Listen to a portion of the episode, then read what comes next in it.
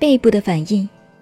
为了讲解的方便，现在先把静坐过程中的种种反应做分段的叙说，因此分解为一、二、三的次序。这种次序的分解，并不是说修习静坐的时候的反应现象一定会循着这个程序而逐步发生。在有些人而言，这种反应会循着一定的规律逐步的发生；对有些人而言，它会不依次序而突发的。这完全看修习静坐者的生理健康状况，以及心理和思想的关系。而且，我们虽然先把它做逐段分解的讲述。也只是举其粗枝大叶的概要来说，并未极尽精细地评说它的变化内容。等以后讲到静坐稍有成就，它在生理的变化中必然循着一定的规则而发生变化的反应时，再做进一步的讨论。现在衔接前期一二以后继续说明。第三反应，背部与肩胛的反应，在静坐的过程中。感觉背部或者肩胛部分有了胀痛，或者有神经紧缩的现象，它的原因虽然很多，归纳起来可以用两个原因包括它的要点。第一，气机循督脉，脊髓中枢神经上升的必然现象，一是生理病态的反应，再为分别说明如此。第一，病态的反应。这里是指一般体弱有病或者年老的人，他们在修习静坐时候的现象。所谓体弱有病，包括肺病、胃病、肝脏、心脏等等内脏的病症，或者病根隐而未发。如果是有这些病症的人，当他练习静坐到达某一个阶段的时候，就会感觉背部胀痛，犹如重压，腰软乏力，或者有疼痛的感觉。甚至还有背部神经抽搐、痉挛等的现象，或者感觉在肩拧、两边肩膀连带后脑的背部有强硬难受的感觉，或者是胀痛的汗流浃背，或冷或热。如果有了上述的情形，必须首先了解这不是静坐出了毛病，因为静坐只是休息的方式之一。一个人和动物绝不会因为休息而产生毛病的，这是证明。自己生理上有了潜伏性的疾病之反应，是值得庆幸的事情。因为不经过静坐的测验，你还不知道自己身体已经有病，而且自己能够感觉到有病痛，正是体能发出自我治疗的功效，并非是病入膏肓，达到无药可救的地步。例如，有一个人受了伤，而不感觉到伤处的疼痛，那就是伤势严重的信号。如果伤势稍好，便会感觉到疼痛。又如患了感冒的人，当感冒病菌尚潜伏在内的时候，还无感冒的症状。如果发出感冒的现象来了，这便是感冒已经减轻了。因此，在静坐的过程中，有了这些现象，则需注重医药的治疗，以配合静坐。只要具有坚定的信念，度过了这些难关，便自然而然渐入佳境了。第二，气机的反应。如果是正常健康的身体，经过了以前所讲的第一反应、第二反应之后，便自然而然会达到背部和肩胛部分发生胀刺的感觉，甚至好像有一样东西或者一股力量在活动，只是很难向上冲举，而且自己的意识也会产生潜在的企图，好像必须要冲过去才会感到轻松愉快。这种现象在单道的观念中叫它为合车转为夹脊的一关，是打通督脉的过程现象。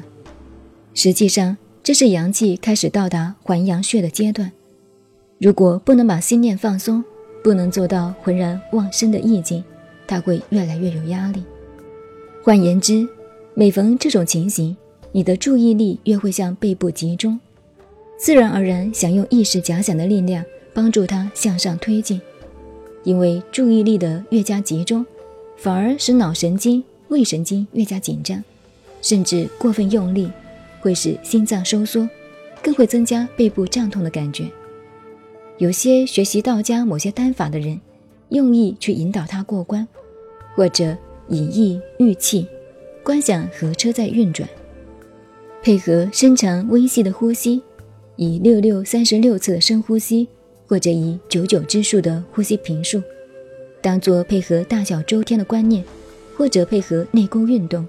或用瑜伽铁功的方法引导它过头，虽然也可以收到一时的效果，好像俨然有物通过甲己而上冲玉枕，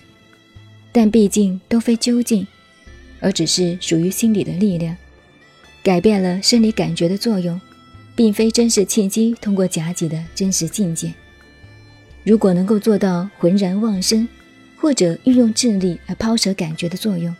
只是一味沉静无为，等待它的充实，它便会像接触电机的开关一样，哒的一下，豁然松弛，进入心际豁然开朗、精神特别充裕的旺盛的境界。假使平常是勾腰驼背的人。受过外伤或者生来如此的，就另当别论了。到了这个时候，他就会自然而然地挺直腰杆，张开胸膛，呼吸顺畅，胃口开爽。不过，往往因此而精神太过旺盛，不太容易睡眠。但是，一般人都会有一定的睡眠的惯性，到此反而把它当作失眠的病态，心里越加恐慌，那就背道而驰，无从说起了。第四反应，头部的反应。讲到头部与静坐过程的反应，它比其他各个部分都较为复杂。从中国传统的医学观念来讲，头为诸阳之首，所以它的作用也更大。在单道家的观念来说，它包括了后脑的玉枕关与头顶泥丸宫，都是很重要的部分。从现代医学的观念来说，它与小脑神经、大脑神经。以及间脑与脑下垂体等组织有关，相当复杂，而且它与五官的神经细胞有着密切直接的关联。因此，修习静坐的人常常到此而发生严重的问题。一般世俗所谓的走火入魔，也都是在这个阶段发生的问题。现在为了讲解的方便，就把它就部分做成三个步骤分解。第一，后脑即玉枕。第二，前脑；第三，间脑。后脑的反应，在修习静坐的过程中，除非寂空守寂或者静默沉思之辈，只把心理意识的比较宁静的状态作为静坐的功效，那就无从做进一步的探讨。否则，静坐的功夫越久，必然会引起生理的反应。等到生理气机的反应经过肾脏、腰、背以后。它就会自然而然地上升到后脑的阶段。当这无形无质的气机到达后脑预诊的时候，最为普遍的反应便是感觉神志不太清明，有点晕晕沉沉，进入似睡非睡的状态。在佛家修行止观或者禅定的立场，便叫这种现象为昏沉，是修道的障碍之一。在道家某些丹法的立场来说，也有误认这是。混沌或者坐忘的境界，其实这些类似的情况都并非真实，因为道家是依生起修，首先侧重在生理上的生命能做入手的法门，所以认为这种现象是养生的妙境，这不能说是完全错误的观念。佛家从心性入手，一下子便想抛开身见，而直接进入到性灵的领域，所以。凡是昏沉或者散乱，妨碍了性灵清明自在的现象，通通需要阳气，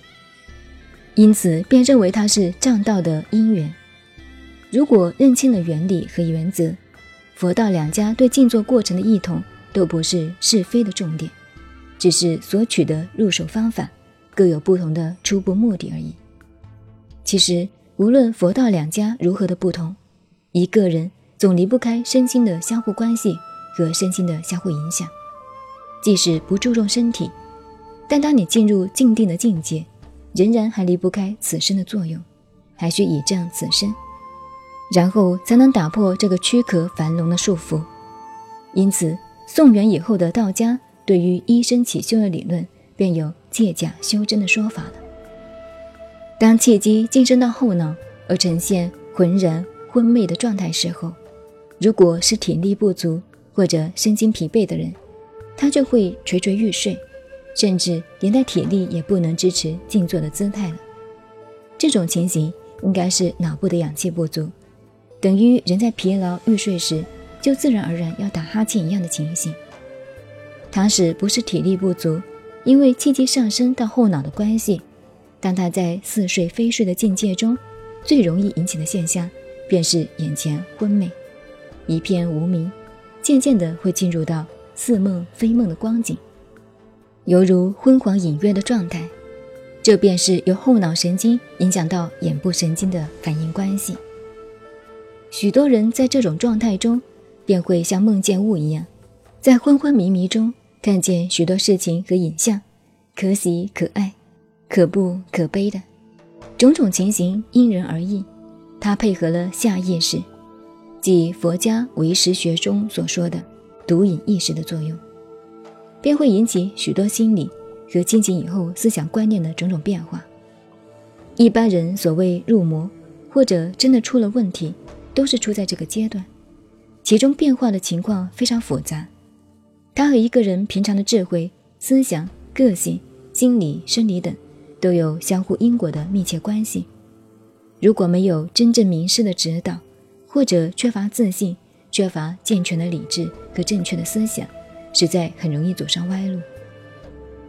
倘使了解了这些道理，当时便不会理会这些现象，因为过了黑暗的夜里，一定会是破晓。那么，只要经过这一阶段，便会稍觉清醒，或者眼前呈现点点的星火之光，或如萤火，或如勾炼，或者有各种不同的光色，它都与自己内部身体的健康有关。所以才会出现在内视的境界里面。至于何以会有这些光景现象的出现，其中原理实在不太简单，以后再说。可是，一般静坐的人大都到此会自然而然地想下坐，或者脚麻生僵而无法支持了。